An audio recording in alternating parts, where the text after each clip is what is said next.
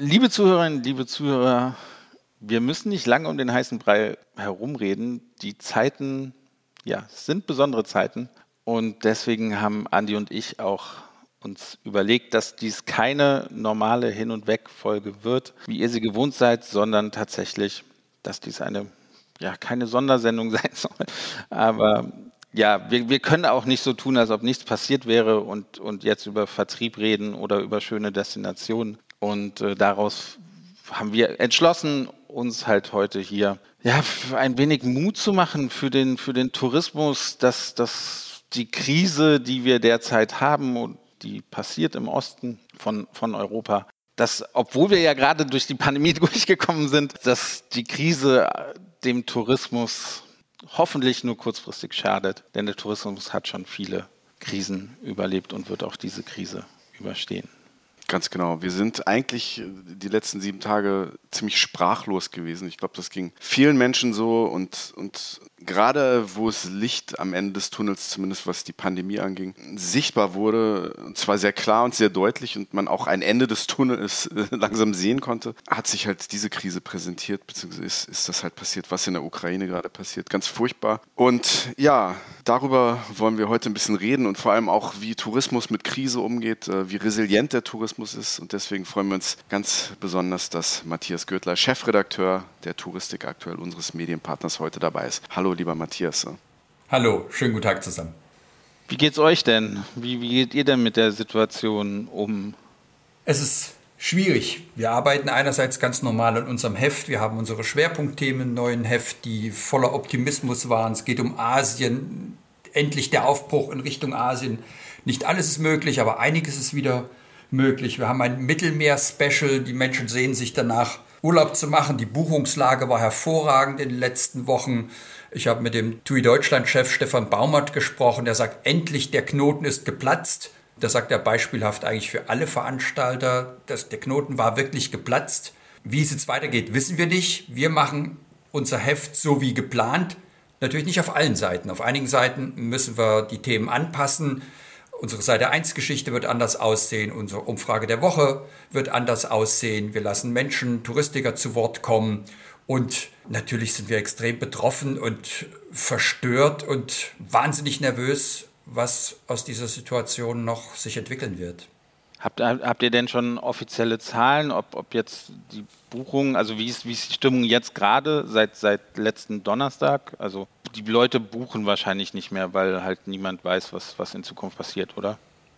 Also es scheint noch nicht den großen Buchungseinbruch zu geben. Also die große Angst, dass daraus wirklich ein dritter Weltkrieg entstehen könnte, ist offenbar noch nicht da, kann sich aber täglich ändern.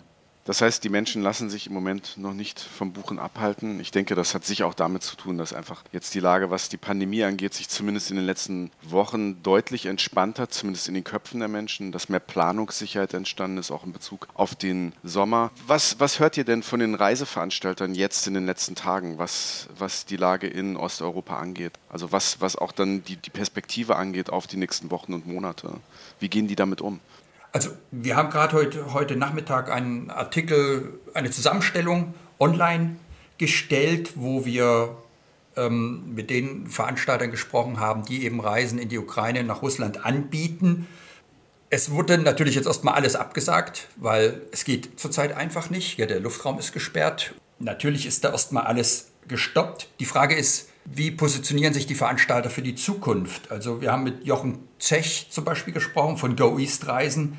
Der sagt auch, er ist absolut geschockt über den russischen Einmarsch in der Ukraine.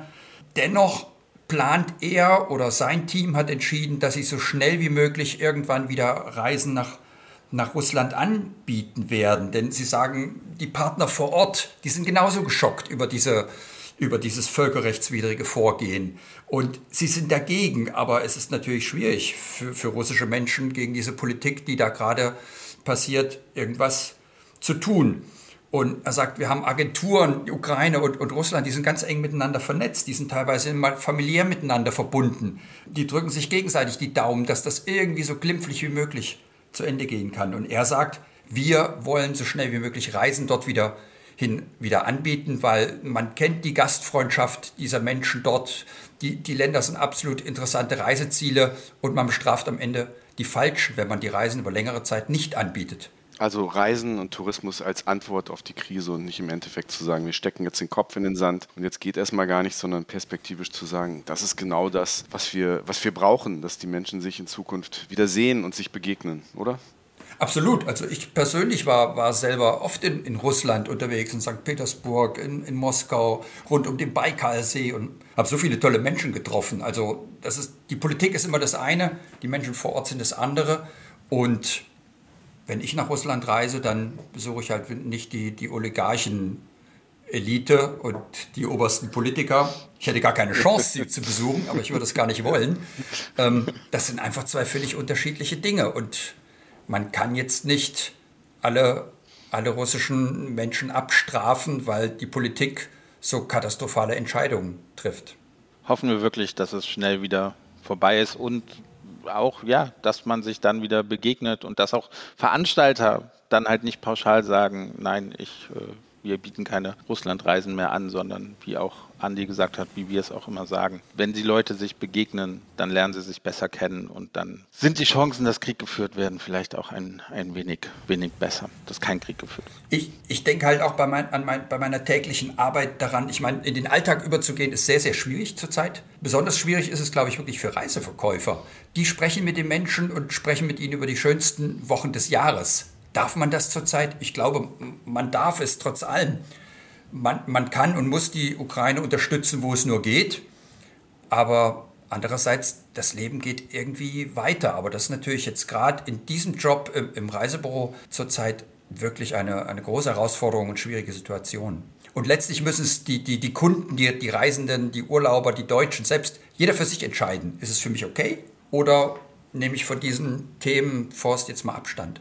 Hm, vielleicht ist Reisen auch tatsächlich der, sag ich mal in Anführungsstrichen, der beste Mittelfinger, den wir haben. Solange das mit Augenmaß, mit Respekt und Anstand, also ne, ich glaube, es ist, ich, ich könnte mir das schwer, ähm, mir das vielleicht schwer erklären, wenn jetzt äh, Partytourismus-Boom wäre auf der Welt, so, so Endzeitstimmung. Aber solange man weiterhin mit Respekt, Anstand und Augenmaß reist, dann glaube ich, ist das auch ein, ein Mittelfinger, den man in eine bestimmte Richtung zeigen kann und zu sagen kann, wir lassen uns nicht einschüchtern, wir lassen uns, uns auch das, das Reisen, was so wichtig ist, nicht kaputt machen. Vor allem nach den letzten zwei Jahren nicht. Es ist unglaublich wichtig, dass wir aus unseren Boxen rauskommen, dass man reist, dass, dass das die Welt zusammenhält. Ich habe aber noch eine Anschlussfrage. Ist es jetzt auch so, dass der Luftraum über, der, ähm, über Russland äh, mittlerweile gesperrt ist für viele westliche Fluglinien? Das heißt, auch der Weg nach Asien erschwert sich im Moment ein bisschen. Ne? Was hört ihr da von den, von den Luftlinien, von den, von den Luftfahrtunternehmen? Ne?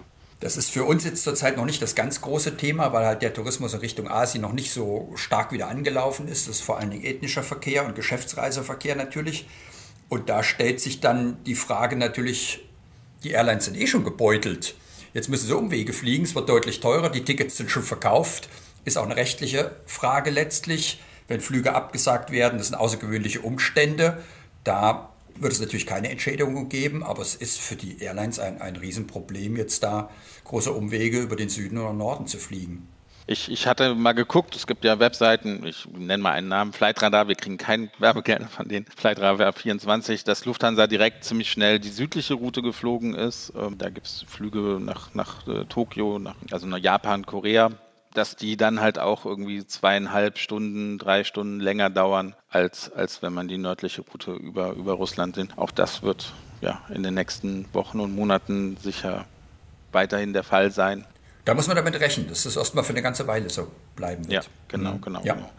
Ich, ich will bisschen, bisschen weg von, von, von dem Russland-Thema, wenn das, wenn das für euch okay ist. Ich, ich will aber auch nicht so, ich habe auch gar nicht mehr so viel mehr zu sagen. Ich glaube, wir, wir, sind alle einer Meinung, dass das Krieg niemals eine, eine Lösung sein kann für, für irgendwelche Probleme, die man hat. Ähm, ich habe ein bisschen recherchiert um den Tourismus jetzt mal so ein bisschen wieder, wieder Mut zu machen.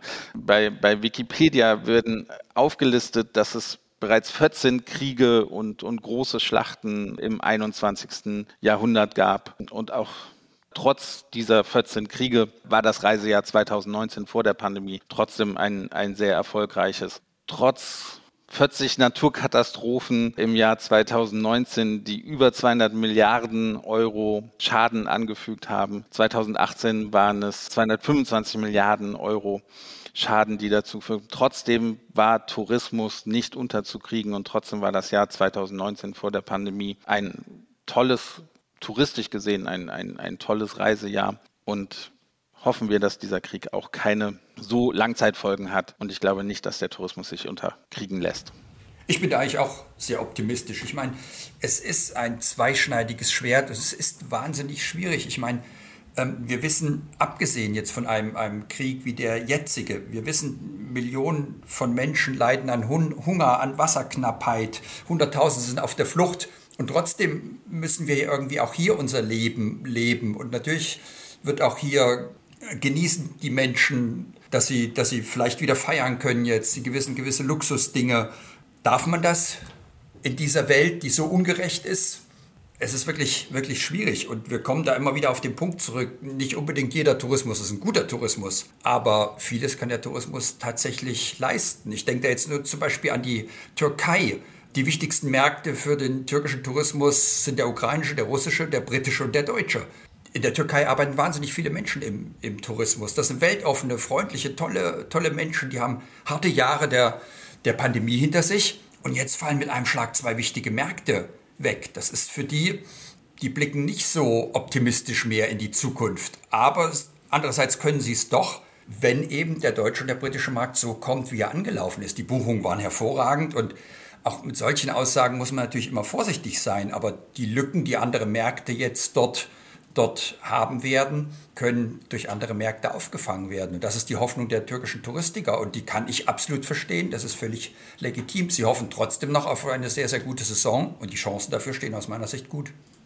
Drücken wir die Daumen, dass der Tourismus doch zumindest weitergeht und dass, dass, dass sich die Situation in der Ukraine schnell entspannt, dass wir Deeskalation sehen, dass wir Gespräche sehen, in welcher Form auch immer, dass das Leiden dort äh, hoffentlich schnell ein Ende nimmt und dass äh, dass es irgendwie eine Lösung gibt in irgendeiner Form. Ich glaube, diese Themen äh, überschreiten auch das, was wir mit diesem kleinen Touristik-Podcast leisten können, aber ich glaube, wir alle wollen, dass das, äh, dass das ganz schnell aufhört, was da los ist. Und bin, wie gesagt, ich glaube, ich bin immer noch ein bisschen sprachlos. Ich, mir fehlen so, so insgesamt fehlen mir, fehlen mir noch die Worte, diese ganzen Themen irgendwie auf ein Blatt zu bringen. Also hoffentlich nimmt das bald ein Ende. Und ja, liebe Hörerinnen und Hörer, hoffen wir, dass das alles bald vorbei ist. Wir danken euch, dass ihr uns zugehört habt und wir sind nächste Woche wieder mit einer regulären Folge für euch da. Wir werden das Thema sicher weiter verfolgen und kommentieren. Aber soweit erstmal dazu. Sven, letzte Worte von dir.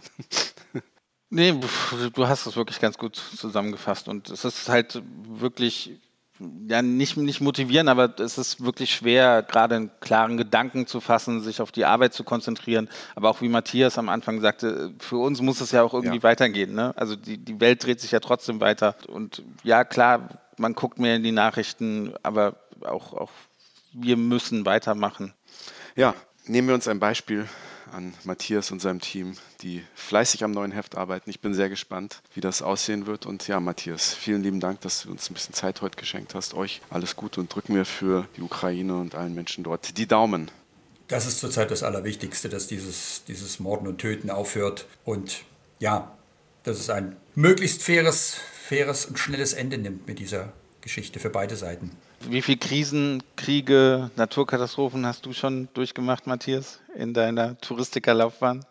Ich kann es ehrlich gesagt, ich habe es nie gezählt und da ist immer die Frage, wo, wo fängt eine Krise an und wo hört sie auf, ab welchem Level, kleine und großen Krisen. Es gab schon sehr, sehr viele und klar, der Tourismus unglaublich, was der alles durchgemacht hat und sich durchgekämpft hat. Aber das, was wir jetzt gerade erlebt haben und jetzt erleben, sprengt natürlich leider alle Dimensionen.